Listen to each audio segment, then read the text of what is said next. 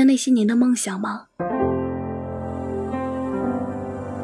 还记得你当初的那些雄心壮志吗？或者，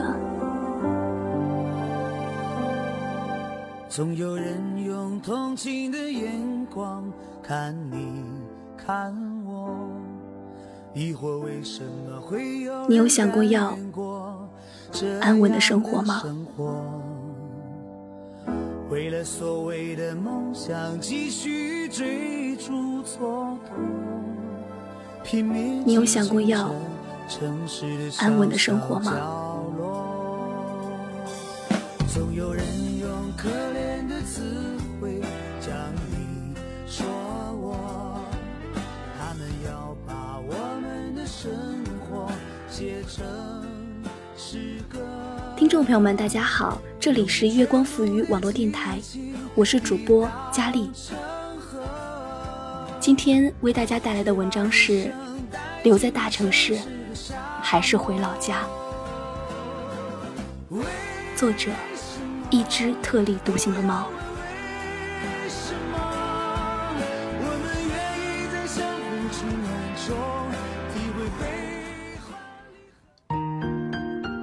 坐在外滩的边上某一处高高的餐厅里，透过玲珑的窗子向浦西的方向看去，银行一条街的小洋楼闪烁着一排金灿灿的直通天际的光。黄浦江上游荡着三五艘闪耀着不同光亮的霓虹灯光轮渡，即使那些承载着普通客人的渡轮票价只有两元钱。但船体的各色灯光与装饰，让人总是怀疑那是一艘豪华的观光船。窗子前的外滩岸上黑漆漆的一片，几家小资风的咖啡西餐厅闪烁着烛光般橘黄色的灯光。我怔怔地看着岸边那一排铁链做成的围栏，假想我自己一个人站在那里。身后是陆家嘴金融中心的高楼林立，对面是金灿灿的光芒和巨幅通天广告。我突然有点理解蜗居里的郭海藻。合租的女孩子二十二岁，昨晚问我一个问题：我现在毕业三四个月了，虽然公司很不错。但是感觉这北京的公司就是要天天加班，没法平衡工作与生活。以前我爸就说让我回家乡去，我还挺不屑一顾的。但是现在我有点向往那种稳定的生活了。你有想过要安稳的生活吗？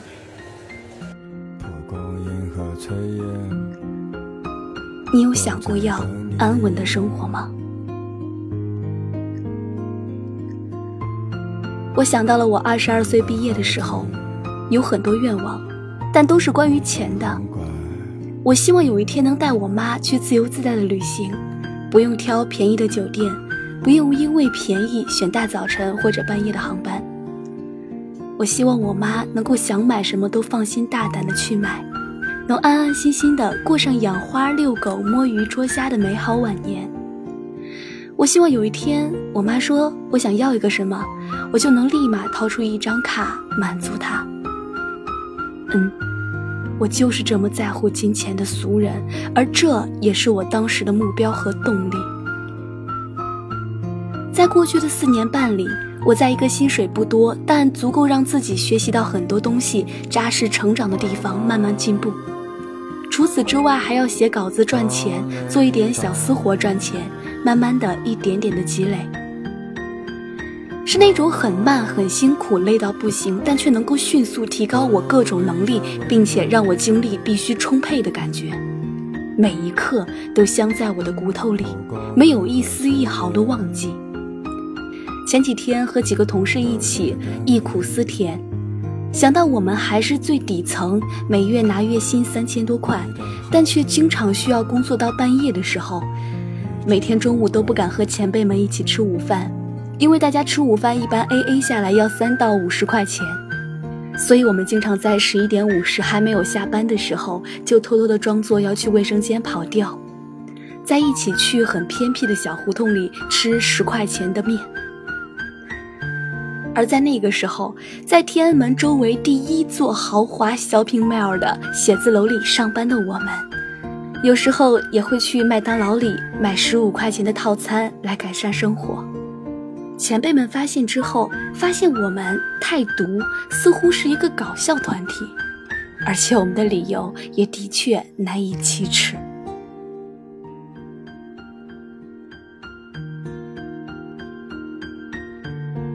Spring 是我在上海的网友，八八年出生的女孩，跟我近乎一样的单亲家庭，似乎比我还惨点儿的是亲戚之间还很不和。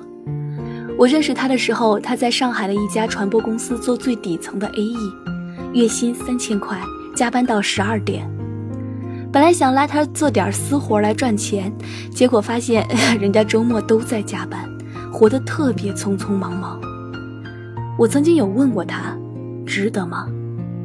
他说：“我要给我妈争口气，我妈比较软弱，容易受欺负，我必须强大起来，才能保护我妈妈。”她是一个真的对工作负责又踏实的八五后的女孩子，那么小却那么认真，拼尽全力，一点点的升职加薪跳槽，就为了让妈妈不再因为没钱受欺负。记得她第一次跳槽搬家，搬到了上海郊区的地方，为了一千块能租到一个整套房间里什么都没有。他一件件的去二手市场里去买，今天买一个沙发，明天买一个床垫，然后自己在家里做饭煮汤，拍照片给我看。上周我们在上海见面，工作已经快三年的他，已经变得成熟又大气。脸上没有了聊 QQ 的时候，我总感觉到的阴郁，反而是笑容爽朗。提起妈妈，已经可以经常来上海看她，给妈妈买了 iPad 来解闷，而他也可以理直气壮地跟那些总想欺负人的亲戚去反抗和吵架。他刚跳槽，薪水翻倍，搬了新房子，虽然价格高了一些，但却是他最温暖惬意的地方。我推荐他买一些阿芙家的香薰精油。可以让房间里有美美的味道和慢慢的感觉。他真的去买了一些，点着蜡烛拍照片给我。说真的，我特别感动，为他曾经一直以来的努力，为他今天能够从心底笑着开始慢下来享受生活的美好，为了那个我都觉得开始理解郭海藻的奇丽的大上海，拥有了自己的一片天，为他经历了辛苦的努力与挣扎。终于能够保护妈妈。每天在地铁上看着乌泱泱的人群，那么多的年轻人，那么多疲惫而不堪的眼神中，我很多次都在想：这些人中究竟谁能成为最后的赢家？谁能最终熬出头，成为枝头上的凤凰？毕业的时候。我们都看到了金字塔尖上众览山小的那个位置，可在奋力的攀爬中，又有多少人会中途放弃，而又有多少人会被迫滑落？又有多少人需要经过怎样的艰辛与勇气，才能够拥有最顶峰的闪耀？我收到过很多小朋友的来信，跟我讲职场的困扰，选择上的不安。父母的不理解与没有男朋友的寂寞哀伤，不知道要不要继续在大城市继续攀爬，不知道是否真的应该回到老家。其实，选择惊涛骇浪还是安稳平静，都只是个人生活的选择不同而已，没有高低贵贱与对错之分。每个人都有权利选择属于自己合适的生活方式的自由。但无论在哪一条路上，每个人都有一个属于自己随时出发的理由。这个理由可能很微弱，甚至可能没有人在乎。可无论是什么，都需要一直一直的坚持下去，才会有变成大大的闪光的那一天。半途而废的逃避，永远达不成最初的梦想。每一个年轻人刚毕业，面对竞争激烈的社会时，都会有那样的压力和打击。这份痛需要真真实实的打磨在自己的身上，才会有变成凤凰的那一天。如果说我曾经的很多努力带有了意外和跑偏了的色彩，但是 Spring 那个女孩让我看到了一个女孩子最初的梦想与所有兵荒马乱奋斗的力量。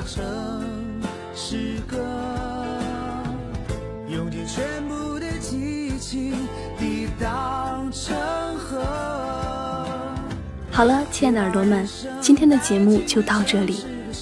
希望能够通过这一篇文章送给那些刚刚毕业的小小少年们，不是在劝慰你留在大城市里吃苦受累多哀伤，而是能够希望自己在面对选择好的路上勇敢向前，奔奔放放不投降。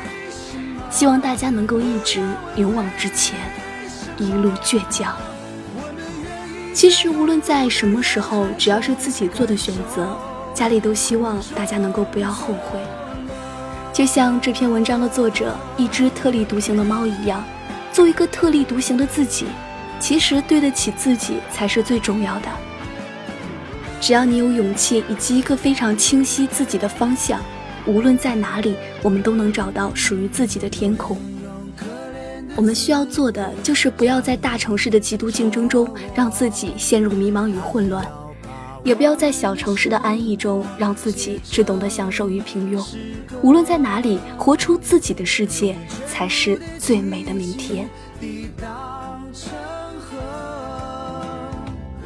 却把人生带进这城市的沙漠好了，听众朋友们，今天我们的节目就到这里了。如果你也喜欢佳丽的节目，可以关注电台，随时随地的收听电台节目。或者是通过关注新浪微博 LTE 王佳丽与佳丽取得互动，你也可以添加我们的官方微博月光浮语网络电台，以及添加公众微信城里月光与我们取得互动。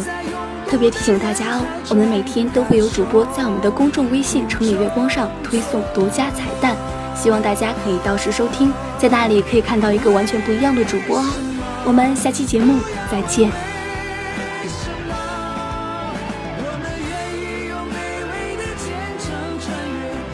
是。